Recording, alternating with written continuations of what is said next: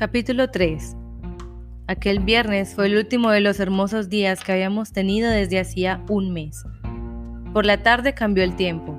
El viento pasó de, sur a nordeste, trayendo primero la lluvia, luego sellisca y nieve.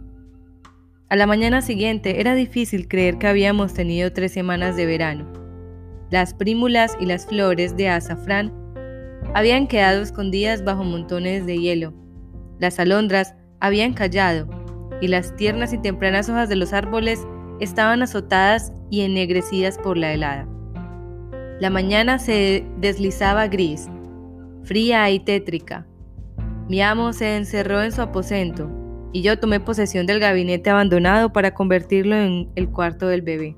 Me quedé allí sentada con aquella llorona angelical en mi regazo, meciéndola de un lado a otro, mientras contemplaba los copos que seguían cayendo con fuerza y se iban acumulando sobre la ventana sin cortinas. En esto se abrió la puerta y entró una persona que venía falta de aliento y riéndose. Por unos instantes mi furia fue mayor que mi estupefacción, y creyendo que se trataba de una de las doncellas, grité. ¡Basta ya! ¿Cómo te atreves a manifestar tu atolondramiento de esta manera? ¿Qué iría el señor Linton si te oyera? Disculpa, contestó una voz conocida. Pero sé que Edgar está acostado y no he podido contenerme. Con aquellas palabras, la que había hablado, jadeante llevándose una mano al costado, se acercó a la lumbre. He venido corriendo sin parar desde cumbres borrascosas, continuó tras una pausa, salvo cuando he volado. No puedo sacar la cuenta de cuántas veces me he caído. Ay, me duele todo. No te alarmes, te daré una explicación en cuanto pueda, pero por ahora te agradecería que mandaras preparar un coche que me lleve a Himerton y que pidieras una sirvienta que recoja algunos vestidos de mi armario. La intrusa era la señora Heathcliff. Parecía encontrarse en un aprieto nada hilarante, desde luego. El pelo le caía por los hombros y chorreaba nieve y agua. Llevaba un traje infantil que se ponía a menudo un humilde vestido de manga corta, más propio de su edad que de una mujer casada, y nada de la cabeza y el cuello. El vestido era de seda liviana y se le pegaba al cuerpo por la lluvia. Solo unas finas sandalias protegían sus pies. Añada usted a esto un profundo corte debajo de la oreja, que solo el frío había impedido que sangrara con profusión. Una cara pálida, llena de arañazos y moretones, y un cuerpo que apenas se tenía en pie por la fatiga, y comprenderá que cuando pude examinarla con detenimiento, no me calmé demasiado del susto que me había llevado al principio. Mi querida señorita, exclamé, no me iré corriendo a ninguna parte ni escucharé nada hasta que no se haya quitado usted esas prendas y se haya puesto ropa seca. Y por supuesto, no irá usted a Himerton esta noche, así que es inútil preparar el coche. Por supuesto que iré, dijo, a pie o a caballo, pero no me opongo a vestirme con decencia. Ay, mira cómo me corre por el cuello.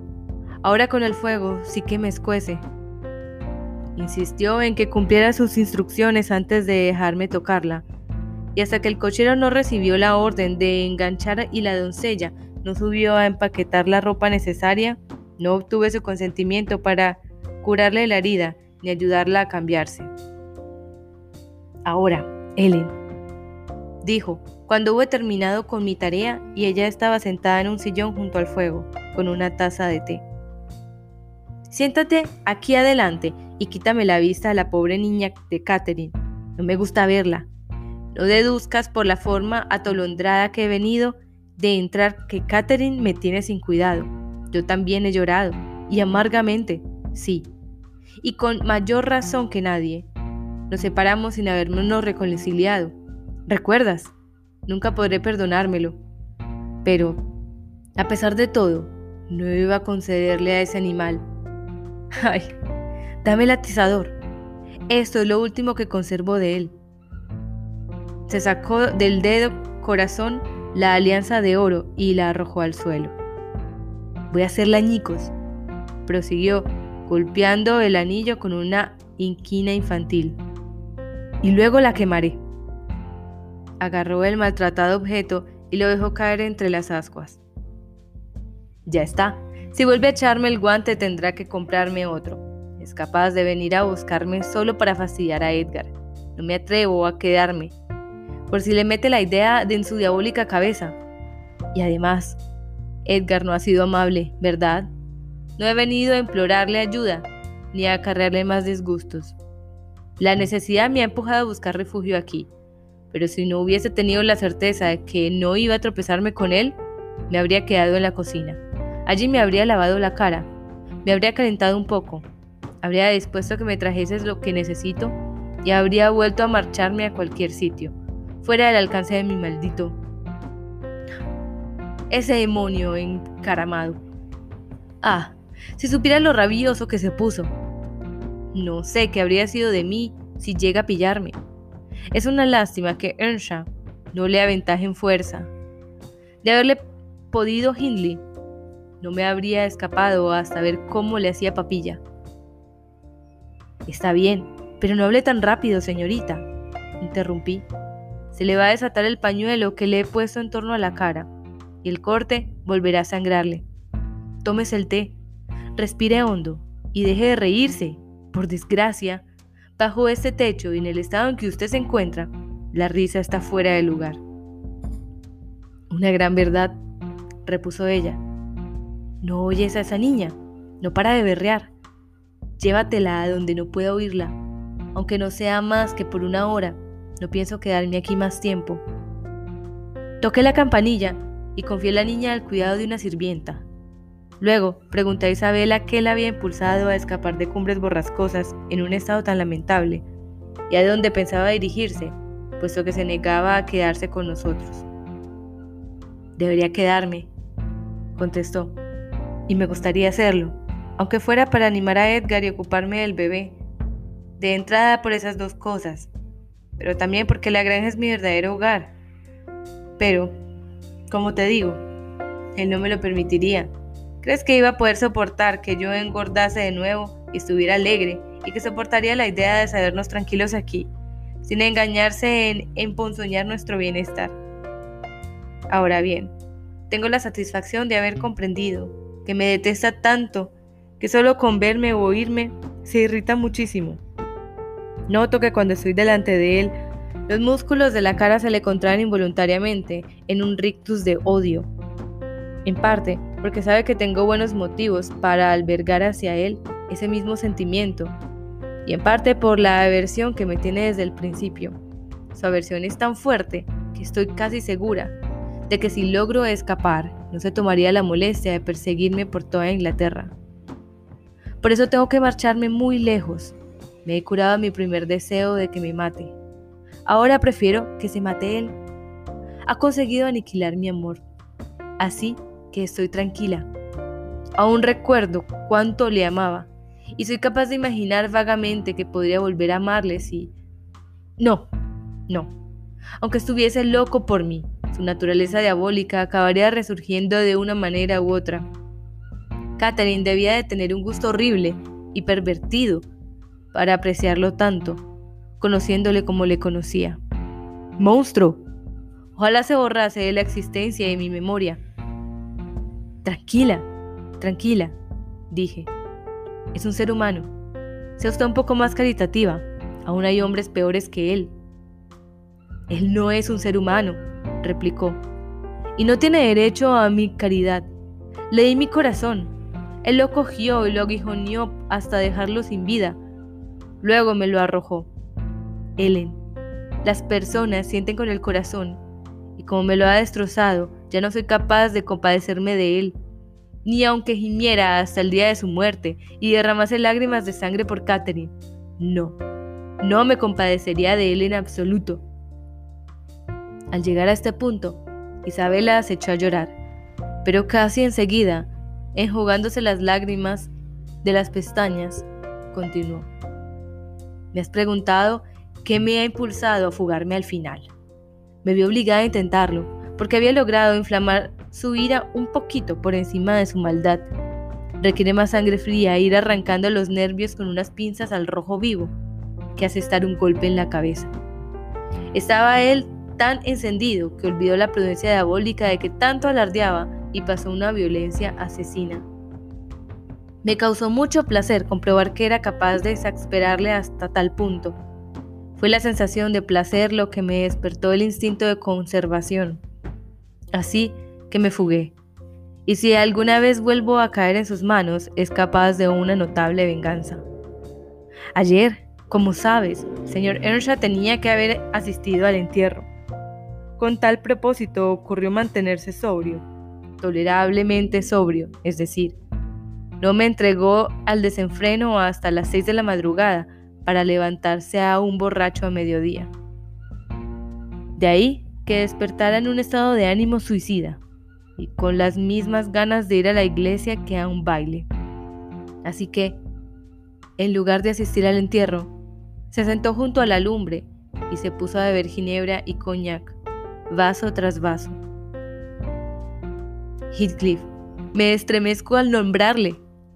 Ha sido un extraño en casa desde el pasado domingo hasta el día de hoy.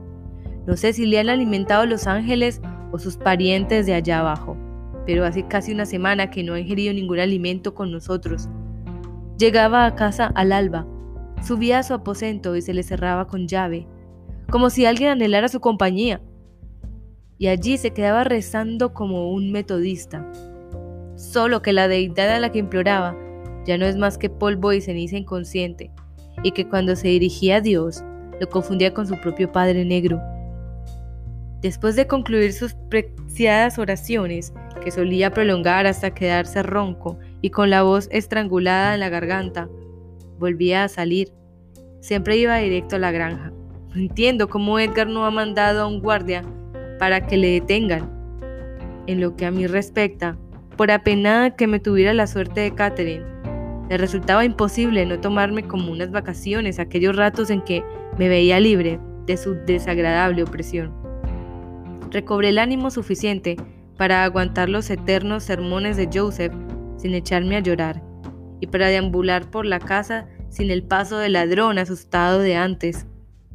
No vayas a creer que lloraba por todo lo que decía Joseph, pero es que él y Herton son una compañía detestable así que prefería sentarme con Hindley y prestar oídos a sus espantosas palabras que junto con el amito y su firme aliado, aquel viejo odioso. Cuando Heathcliff está en casa, me veo muchas veces en la necesidad de buscar su compañía en la cocina, si no quiero morirme de frío en las húmedas habitaciones frías. Pero cuando no está, como ha sido el caso de esta semana, pongo una mesa y una silla en un rincón del hogar y no me preocupo de lo que pueda estar haciendo el señor Earnshaw, y él tampoco interfiere con lo que yo hago. Me encuentro más callado que antes, con tal de que nadie le provoque. Está más taciturno y deprimido, y menos irascible. Joseph afirma que es otra persona, que el Señor le ha tocado el corazón y que le ha salvado así como por el fuego. Yo no consigo ver ese cambio tan favorable, pero no es asunto mío. Anoche me quedé sentada en mi rincón, leyendo unos viejos libros casi hasta las doce. Se me hacía muy tétrico subir a mi aposento, con aquella nieve huracanada que soplaba afuera, y con el pensamiento fijo en el camposanto y la tumba recién cavada. Casi no me atrevía a levantar los ojos de la página que tenía delante, porque en cuanto lo hacía aquella melancólica imagen usurpaba su lugar. Hindley estaba sentado frente a mí, Tenía la cabeza apoyada en las manos. Quizá meditara sobre el mismo tema que yo. Había dejado de beber justo antes de perder la facultad de raciocinio, y durante dos o tres horas no me había movido ni había dicho una palabra. No se oía en toda la casa más que el gemido del viento que azotara de vez en cuando las ventanas, el tenue crepitar de los rescoldos y a ratos el golpecito de las despabiladeras.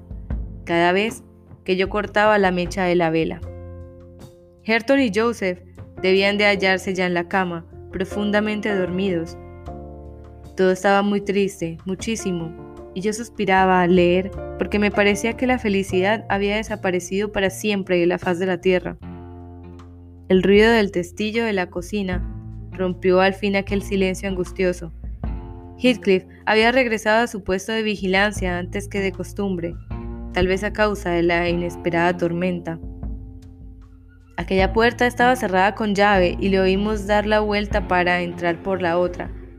Me levanté y tal debió de ser la expresión irreprimible de mis labios que mi compañero, que había estado mirando hacia la puerta sin pestañear, se volvió para observarme. Voy a dejarle fuera cinco minutos, exclamó. ¿No objetará nada usted? No, no. Por mí puede dejarlo fuera toda la noche, contesté. Hágalo, eche la llave a la puerta y corra los cerrojos. Earnshaw terminó de hacerlo antes de que su huésped llegase a la puerta principal.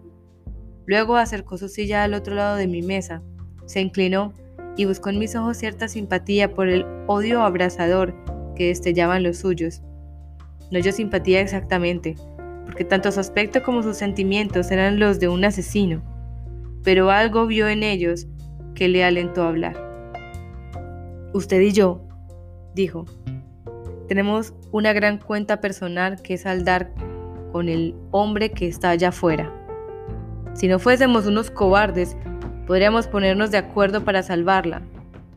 ¿Va a ser usted tan floja como su hermano? ¿Está dispuesta a aguantar hasta el final sin intentar ni una vez cobrarse la deuda? Estoy harta de aguantar, repuse. Me encantaría dar con alguna represalia que no se volviera después contra mí. Pero la traición y la violencia son armas de doble filo, y hieren mucho más a quienes recurren a ellas que a sus enemigos.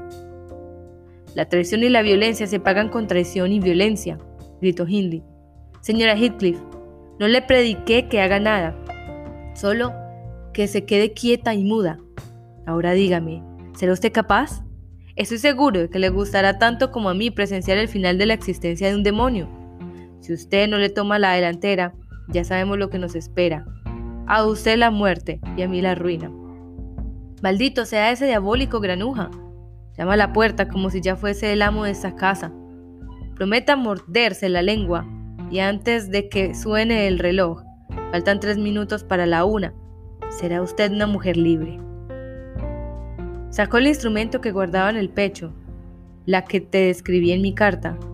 Luego hizo amago de apagar la vela, pero yo se la arrebaté y le sujeté el brazo. No me morderé la lengua, dije.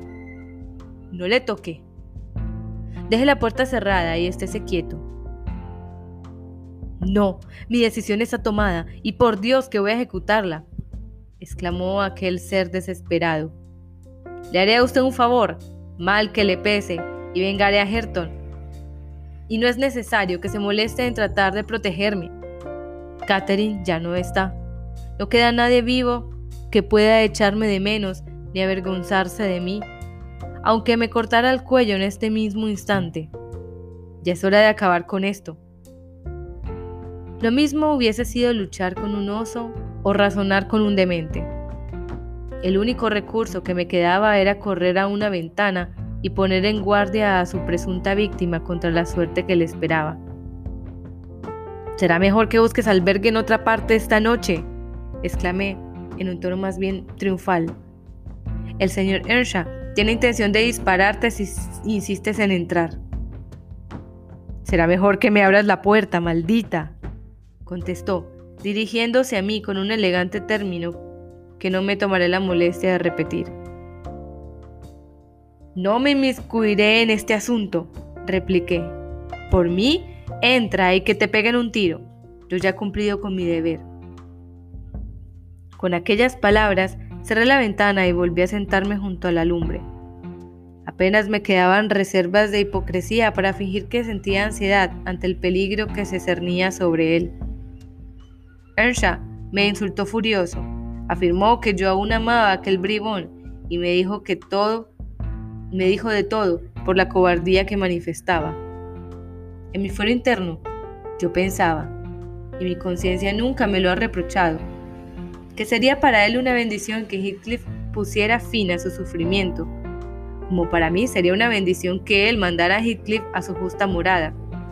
Mientras yo me entretenía con estas reflexiones, el marco de la ventana cayó al suelo a mis espaldas de un golpe del segundo individuo y apareció en el hueco su negro semblante con la mirada refulgente. Los puntales estaban demasiado cerca para que sus hombros pudieran pasar y yo sonreí feliz porque me consideraba a salvo. Tenía el pelo y la ropa emblanquecidos por la nieve y en la oscuridad chispeaban sus afilados dientes de caníbal que el frío y la ira dejaban al descubierto. Isabela, déjame entrar o te arrepentirás, rugió, como dice Joseph. No puedo cometer un asesinato, repuse. El señor Hindley te espera con una navaja y una pistola cargada. Ábreme la puerta de la cocina, dijo. Hindley llegará allí antes que yo, contesté. Además, ¿qué amor más pobre es el tuyo si no puedes soportar ni una nevada? Los dejabas descansar tranquilos por la noche mientras la luna de verano resplandecía, pero la primera ráfaga invernal corres a cobijarte. Yo que tú, Heathcliff, iría a acostarme sobre su tumba y moriría allí como un perro fiel. Seguro que para ti no vale la pena seguir viviendo en este mundo, ¿verdad? Me recalcaste esa idea de que Catherine era la única alegría de tu vida.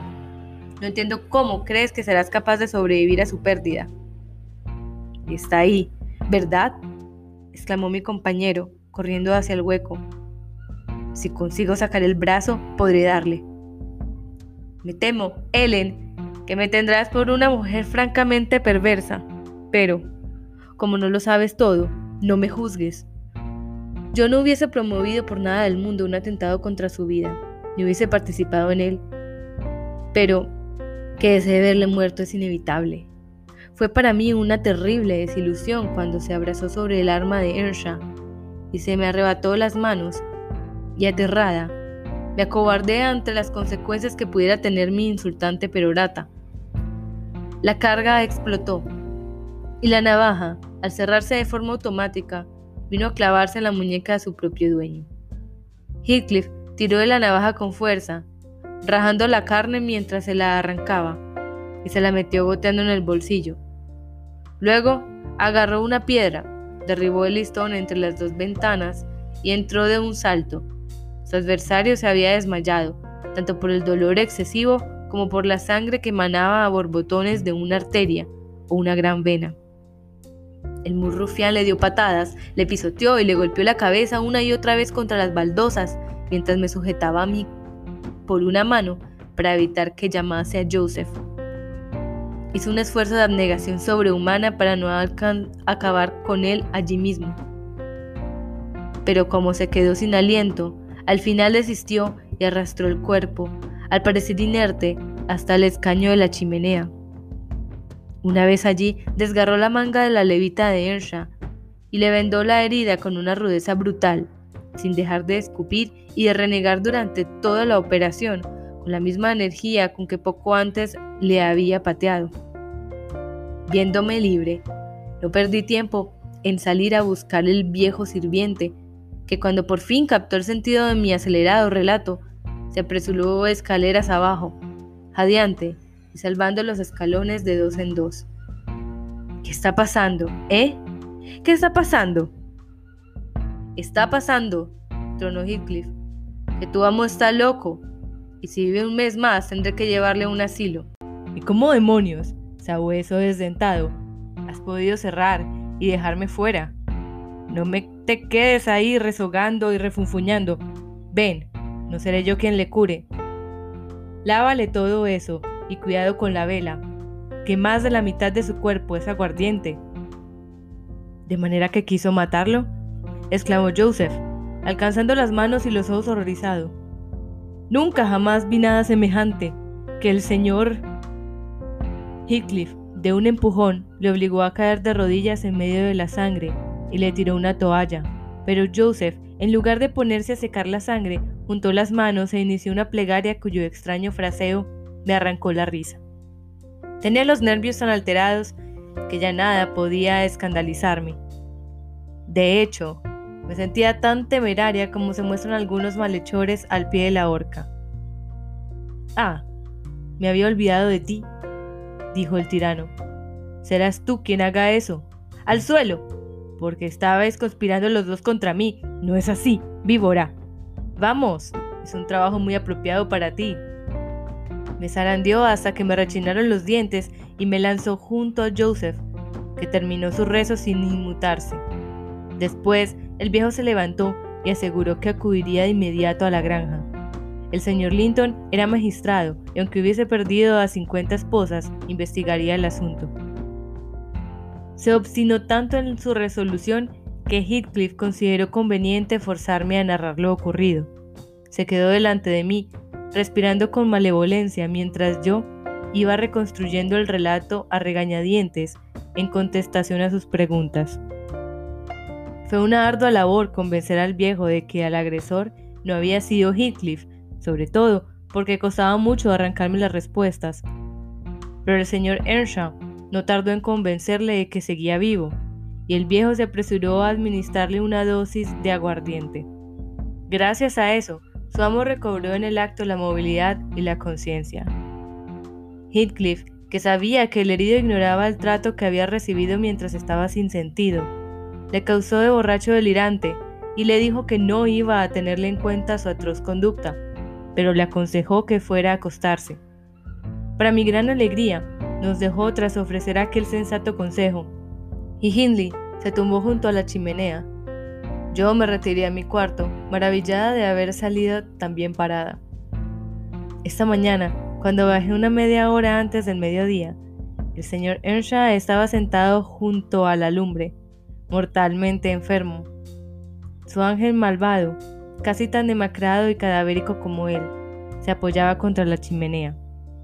Ninguno de los dos parecía querer comer, así que yo, después de esperar un buen rato hasta que todo se quedó frío en la mesa, empecé sola. Nada me impidió comer con apetito, hasta experimenté cierta satisfacción y superioridad, porque cada vez que dirigía la mirada hacia mis silenciosos compañeros, sentía el alivio de saberme con la conciencia tranquila. Cuando hube terminado, me tomé la inusitada libertad de acercarme a la lumbre, pasando por detrás del asiento de Earnshaw. Me arrodillé en el rincón a su lado. Heathcliff no miraba en mi dirección, así que levanté los ojos y contemplé sus facciones casi con la misma confianza que si hubiesen sido de piedra. Un nubarrón oscurecía su frente, que tiempo atrás me había parecido tan varonil y que ahora se me hace tan diabólica. Tenía los ojos de basilisco, casi cerrados por falta de sueño, y quizá el llanto, porque las pestañas estaban húmedas.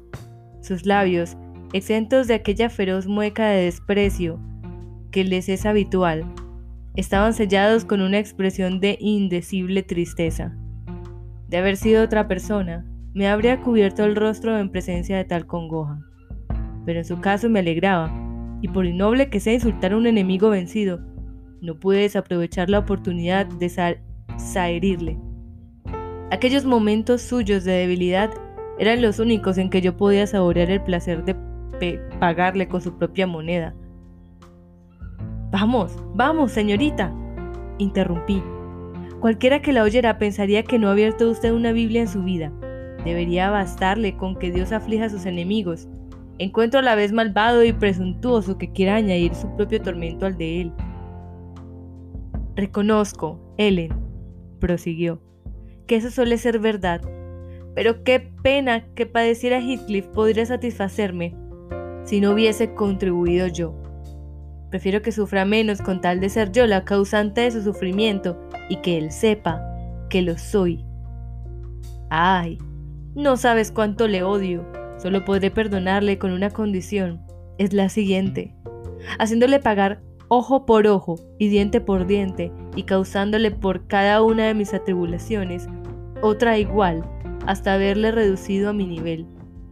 Y que sea el primero en implorar perdón, ya que ha sido el primero en herir.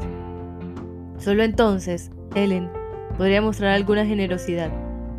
Pero en todo, es del todo imposible que algún día pueda resarcirme, así que no puedo perdonarle.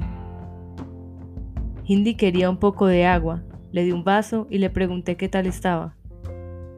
No tan mal como quisiera, repuso, aunque aparte del brazo, me duele cada milímetro del cuerpo como si hubiese estado luchando con una legión de diablillos. Sí, no me extraña, fue mi observación siguiente. Catherine solía jactarse de que ella se interponía entre usted y el daño físico que pudieran ocasionarle. Aludía a que ciertas personas nunca se atrevían a hacerle daño por no ofenderla a ella. Menos mal que los muertos no se levantan, porque de lo contrario, anoche Catherine habría presenciado una escena repulsiva. No tiene usted cortes y magulladuras por el pecho y los hombros. No sabría decirlo, contestó. ¿Pero qué insinúa? Es que se atrevió a golpearme cuando estaba sin sentido. Le pisoteó, le propinó patadas y lo golpeó contra el suelo. Susurré. Y hasta le caía la baba de las ganas que tenía de desplazarle las dentelladas. Porque de hombre solo tiene la mitad, y ni siquiera. El señor Earnshaw alzó, como yo, los ojos hacia el semblante de nuestro mutuo enemigo, que, enfrascado en su congoja, parecía insensible a cuanto sucedía en torno a él. Cuanto más permanecía allí de pie, más claramente revelaban sus rasgos la negrura de sus pensamientos. Ay, si por lo menos Dios me diera fuerzas para estrangularle, en mi última agonía, iría al infierno de un buen grado, gruñó aquel hombre impaciente, luchando por ponerse de pie y dejándose caer desesperado, convencido de su ineptitud para la lucha. No, ya es suficiente con que haya asesinado a uno de ustedes, observé en voz alta. En la granja todo el mundo sabe que su hermana seguiría con vida si no fuera por el señor Heathcliff. Después de todo, es preferible ser objeto de su odio que de su amor. Cada vez que recuerdo lo felices que éramos, lo feliz que era Catherine antes de que llegase él, no puedo por lo menos maldecir aquel día. Lo más probable es que Heathcliff le impresionara más la veracidad de aquellas palabras que el tono de quien las pronunció. Vi que aquello había cautivado su atención, porque los suspiros le cortaban la respiración y una lluvia de lágrimas cayó de sus ojos sobre las cenizas. Le miré a la cara fijamente y me eché a reír con desprecio. Por un momento aquellas turbias ventanas del infierno me lanzaron un chispazo pero el diablo que antes solía montar guardia detrás de ellas estaba tan apagado y hundido que no temía emitir otro sonido de burla. Levántate y quítate de mi vista, dijo el doliente. O eso me figuré que había dicho, porque su voz apenas era inteligible. disculpe usted, repuse. Pero yo también quería a Catherine, y su hermano precisa ahora unos cuidados que le pienso prodigar en su memoria ahora que ha muerto, la veo un hindi. Tiene exactamente sus mismos ojos, y tú no hubieses tratado de arrancárselos ni se los hubieras puesto de todos los colores. Y su... Levántate, miserable idiota, si no quieres que te mate a patadas. Gritó, haciendo un movimiento que me obligó a hacer otro a mí. Claro que... Continué, lista para escapar. Si la pobre Catherine te hubiese hecho caso y hubiese adoptado el ridículo, despreciable y degradante título de señora Heathcliff, pronto hubiese tenido los ojos igual que su hermano. Ella no hubiese soportado tu abominable conducta sin chistar. Su aversión y su asco hubiesen encontrado una voz. El respaldo del escaño y la persona de Earnshaw se interponían entre Heathcliff y yo. Así que, en vez de intentar alcanzarme, agarró un cuchillo de la mesa y me lo tiró a la cabeza se me clavó debajo de la oreja e interrumpió la frase que iba a pronunciar. Pero mientras me desclavaba el cuchillo, corrí hacia la puerta y desde allí le lancé otra frase que espero que se le clavara un poco más adentro de lo que a mí se me había clavado su proyectil. Lo único que percibí fue que se precipitaba con furia sobre su anfitrión y que éste le paraba usando los brazos. Luego, ambos cayeron entrelazados sobre el hogar. En mi huida a través de la cocina, pedí a Joseph que corriera a socorrer al amo. En la entrada, derribé a Herton, que estaba colgado a una, a una camada de cachorros del respaldo de la silla. Y dichosa como un alma que escapa del purgatorio, boté, salté y volé por la empinada cuesta. Luego, para evitar las curvas, fui directamente campo a través, rodando a las lomas y vadeando las turberas. En realidad, me precipitaba de cabeza hacia ese faro de luz que es la granja. Prefería verme condenada a vivir eternamente en las regiones infernales que volver a residir, ni siquiera por una noche, bajo el techo de cumbres borrascosas. Isabela dejó de hablar y bebió un sorbo de té. Luego se levantó y me pidió que le pusiera el sombrero y un gran chal que yo le había traído, y haciendo oídos sordos a mis súplicas de que se quedara una hora más, se subió a una silla para besar los retratos de Edgar y Catherine que despidió de mí de la misma forma, y bajó a tomar el coche, acompañado de Fanny, que chillaba de alegría porque había recuperado a su ama. Se la llevaron y nunca más volvió a visitar esta vecindad, pero cuando las aguas volvieron a su cauce, mi amo y ella establecieron una correspondencia regular. Me parece que fijó su nueva residencia en el sur, cerca de Londres. Allí, pocos meses después de su fuga, dio a luz a un hijo. Le bautizó con el nombre de Linton y desde el principio dijo a su hermano que era una criatura enfermiza y arisca. Un día que me crucé con el señor Heathcliff en el pueblo, me preguntó dónde vivía Isabela, pero me negué a decírselo. Me advirtió que eso le tenía sin cuidado, pero que se guardara mucho de volver a casa de su hermano, porque antes de permitir que lo hiciera, le obligaría a regresar con él. Aunque yo no le había proporcionado ninguna información, Acabó enterándose por otros sirvientes tanto de las señas de Isabela como de la existencia del niño, y sin embargo, no la molestó, y creo que ella pudo agradecérselo a la aversión que le causaba. Solía preguntar por su hijo cuando me veía, y cuando supo su nombre, forzó una sonrisa y observó, por lo visto, además quieren que odie al niño, ¿no? No creo que quieran que usted sepa nada de él, contesté pero será mío, dijo. En cuanto yo lo decida, pueden estar bien seguros. Por fortuna, la madre murió antes de que llegase aquel momento, unos 13 años después del fallecimiento de Catherine, cuando Linton tenía 12 años o un poco más. Al día siguiente de la inesperada visita de Isabela, no hallé ocasión de hablar con mi amo. Esquivaba toda conversación y no estaba de humor para hablar de nada. Cuando al fin logré que me escuchase, vi que se alegraba de saber que su hermana había abandonado a su esposo, al que aborrecía con una intensidad insólita, teniendo en cuenta la dulzura de su carácter. Tan profunda y evidente era su aversión hacia Heathcliff, que evitaba ir a cualquier parte donde pudiese verle o oír hablar de él. Esto, añadió, añadido a su congoja, le convirtió en un verdadero ermitaño, renunció a su puesto de marginado y hasta dejó de ir a la iglesia. Evitaba cualquier ocasión de aparecer por el pueblo y vivía en total reclusión dentro de los límites del parque y de sus tierras.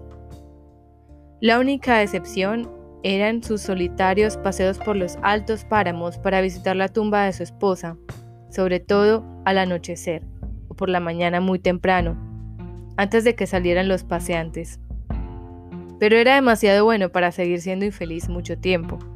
Él, desde luego, no rezó para que le persiguiera el alma de Catherine. El tiempo le trajo resignación y una melancolía más dulce que la dicha. Guardaba su memoria con un amor ardiente y tierno esperanzado. Aspiraba a alcanzar aquel mundo mejor donde no le cabía la menor duda de que se encontraba ella.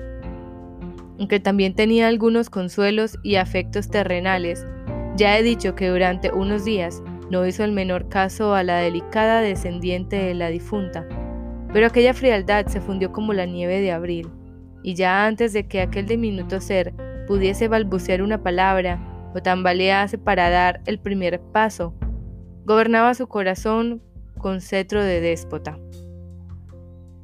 Le pusieron el nombre de Catherine, pero su padre, así como nunca había usado el diminutivo con su esposa, seguramente porque Heathcliff solía hacerlo. Nunca la llamó por su nombre completo. Para él la pequeña fue siempre Katy, nombre que por un lado la distinguía de su madre, pero por otro lado la vinculaba con ella. Y de ahí nació su cariño por la pequeña, porque la relacionaba con ella, y no por ser su propia hija. Yo solía compararle con Hindi Earnshaw, y me desconcertaba no poder encontrar una explicación satisfactoria a la diferencia de comportamiento entre ellos, siendo sus circunstancias muy parecidas. Ambos habían sido maridos afectuosos y ambos estaban encariñados con sus hijos y no lograba entender por qué no habían tomado el mismo camino, para bien o para mal. Pero pensaba, sin decirlo, que por triste que fuese, Hindley, aunque diera la impresión de ser más pertinaz, por desgracia, había demostrado ser muy inferior a Linton y mucho más débil. Cuando el barco se estrelló, el capitán abandonó su puesto y la tripulación, en vez de intentar hacer algo por la nave, se dedicó a armar disturbios y a crear confusión, cerrando toda esperanza de salvamento para el desafortunado navío. Linton, por el contrario, desplegó el verdadero coraje de un alma fiel y leal. Tuvo confianza en Dios y Dios le dio consuelo. Esperanzado el uno y desesperanzado el otro, cada cual eligió su suerte y ambos fueron merecidamente condenados a atenerse a ella. Pero no tendrá usted ganas, señor Lockwood, de oírme moralizar. Usted es tan capaz como yo de juzgar todo esto por sí mismo, o por lo menos se creerá usted capaz de hacerlo, que viene a ser lo mismo. El final de Ersha fue el que era de esperar. No tardó ni seis meses en seguir a su hermana a la tumba.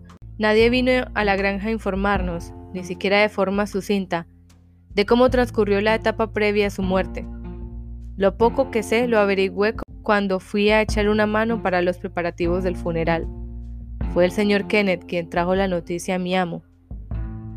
Bueno, Nelly, dijo, entrando una mañana a caballo en el patio, demasiado de madrugada como para que no me alarmase con el presentimiento instantáneo de que tenía malas noticias. Ahora nos ha llegado usted y a mí el turno del duelo. ¿Quién cree usted que nos ha dado el espinazo esta vez? ¿Quién? pregunté nerviosa. Adivine, repuso, desmontando y sujetando las bridas a la aldaba que hay junto a la puerta. Agarra la punta de su delantal, porque estoy seguro de que lo va a necesitar. No puede ser el señor Heathcliff, exclamé. ¿Cómo? ¿Sería usted capaz de llorar por él? dijo el doctor. No, Heathcliff es un joven robusto y además hoy tiene un aspecto radiante. Acabo de verle. Está entrando en carnes a ojos vista ahora que ha perdido a su media naranja. Entonces, ¿de quién se trata, señor Kenneth? Repetí, impaciente. De Hindley Ershaw, de su viejo amigo Hindley, repuso, que también era mi malicioso confidente aunque en los últimos tiempos su vida era demasiado disoluta para mi gusto. Ahí lo tiene. Ya le dije que habría lágrimas, pero alegre esa cara. Murió fiel a sí mismo, borracho como una cuba. Pobre muchacho, yo también lo siento. No puede uno evitar echar de menos a un viejo camarada, aunque fuese capaz de las peores tretas que quepa imaginar y a mí me hiciera muchas perrequías. Al parecer, Solo tenía 27 años, es decir, la edad de usted. Nadie diría que nacieron el mismo año. Confieso que aquel golpe fue para mí más duro que la impresión que me causó la muerte de la señora Linton.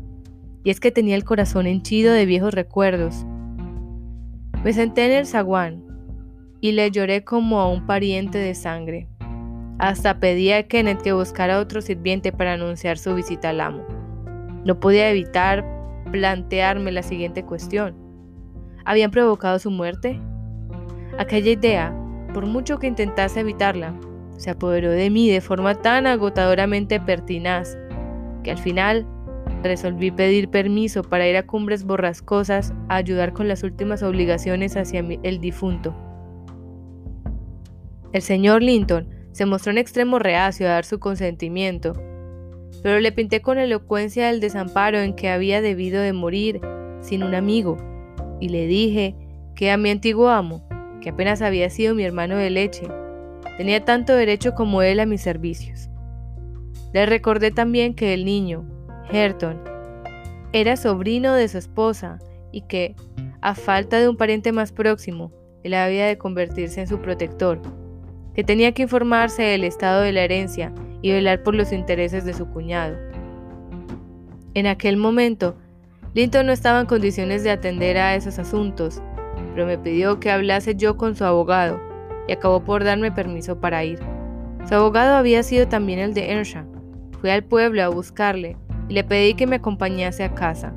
Vino la cabeza y me sugirió que dejara en paz a Heathcliff porque, según afirmó, si algún día llegaba a saberse la verdad, quedaría de manifiesto que Herton se había convertido en un mendigo. Su padre ha muerto endeudado hasta las cejas, dijo. La propiedad entera está hipotecada y la única opción que le queda al heredero natural es tratar de granjearse algún efecto en el corazón de su acreedor para que éste tenga quien tratarle con benevolencia. Cuando llegué a Cumbres Borrascosas, expliqué que había ido a cerciorarme de que todo se llevase a cabo con dignidad. Y Joseph, que parecía estar muy acongojado, se alegró de mi presencia. El señor Heathcliff dijo que en su opinión yo no hacía ninguna falta allí, pero que podía quedarme si quería y ayudar con los detalles del entierro. En rigor, observó, habría que enterrar el cuerpo de ese necio en una encrucijada sin ceremonia alguna. Ayer por la tarde tuve que dejarle solo diez minutos, pues aprovechó para echar llave a las dos puertas de la casa, dejándome a mí afuera, y se ha pasado la noche bebiendo con la clara intención de acabar con su vida. Esta mañana Forzamos la cerradura porque oíamos resonar como un caballo y le encontramos tirado en el escaño en un estado tal que no habríamos logrado despertarle ni aunque le hubiésemos despellejado vivo o arrancado la cabellera. Mandé a llamar a Kenneth y el doctor vino, pero cuando llegó aquel animal ya se había convertido en carroña. Lo encontró muerto, frío y rígido. Tendrás que convenir conmigo en que ya no podríamos hacer nada por él. El viejo sirviente confirmó sus palabras, pero murmuró. Yo habría preferido que fuese él mismo a buscar el médico. Estoy convencido de que yo hubiese cuidado al amo mejor que él, y no estaba muerto cuando fui. Nada de eso. Insistí para que el funeral fuese lo más respetable posible. El señor Heathcliff dijo que en eso también me daba carta blanca, pero que solo quería recordarme que el dinero para pagar todo aquello iba a salir de su bolsillo. Mantuvo una actitud fría e indiferente que no se revelaba ni alegría ni tristeza. Si algo dejaba traslucir era una pétrea satisfacción por un trabajo difícil ejecutado con éxito. Es más, hubo un momento en que su semblante denotó algo parecido al alborozo. Fue justo cuando sacaban el féretro de la casa. Había tenido la hipocresía de vestirse de luto, y antes de salir para acompañar el duelo con Herton, aupó al desdichado niño, le sentó en una mesa y le susurró con peculiar regodeo. Ahora, mi precioso niño, eres mío. Ya veremos si este árbol no crece tan torcido como el otro, si es el mismo viento el que lo tuerce. Al pobre inocente parecieron complacerle aquellas palabras, jugaba con las patillas de Heathcliff y le acariciaba la mejilla. Pero yo, que había adivinado el significado de sus palabras, comenté con aspereza. Este niño, señor, tiene que volver conmigo a la granja de los tordos. No hay nada en el mundo que le pertenezca a usted menos que él. ¿Es eso lo que dice Linton? preguntó. Por supuesto, repuse. Me ha mandado que me lo lleve conmigo. Está bien, dijo él sin vergüenza. No vamos a discutir eso ahora, pero tengo ganas de probar si puedo educar a un jovenzuelo. Así que informa a tu amo de que si intenta quedárselo, tendré que reemplazarlo con el mío. No me comprometo a soltar a Herton así como así. Lo que sí haré es hacer venir al otro. No olvides decírselo. Aquella amenaza bastó para que nos sintiéramos atados de pies y manos, cuando volví a casa, di cuenta de lo esencial al amo, pero Edgar Linton, que ya había mostrado poco interés desde el principio, no volvió a hablar de intervenir en aquel asunto. En mi opinión, aunque lo hubiese intentado, su esfuerzo no habría servido de nada. El huésped se convirtió en el amo de cumbres borrascosas. Tomó firme posesión de la casa y demostró a su apoderado, quien a su vez demostró al señor Linton, que Earnshaw había hipotecado hasta la última hectárea de sus tierras para sufragar su obsesión con el juego, y que él, Heathcliff, había sido el fiador. Así fue como Herton, que debería ser el señor principal de la vecindad, se vio reducido a un estado de total dependencia del más encarnizado enemigo de su padre, y vive en su propia casa como un sirviente, privado además de la compensación de un salario, incapaz de hacer valer sus derechos, ya que no tiene ningún amigo, y vive en la ignorancia del agravio que le han hecho.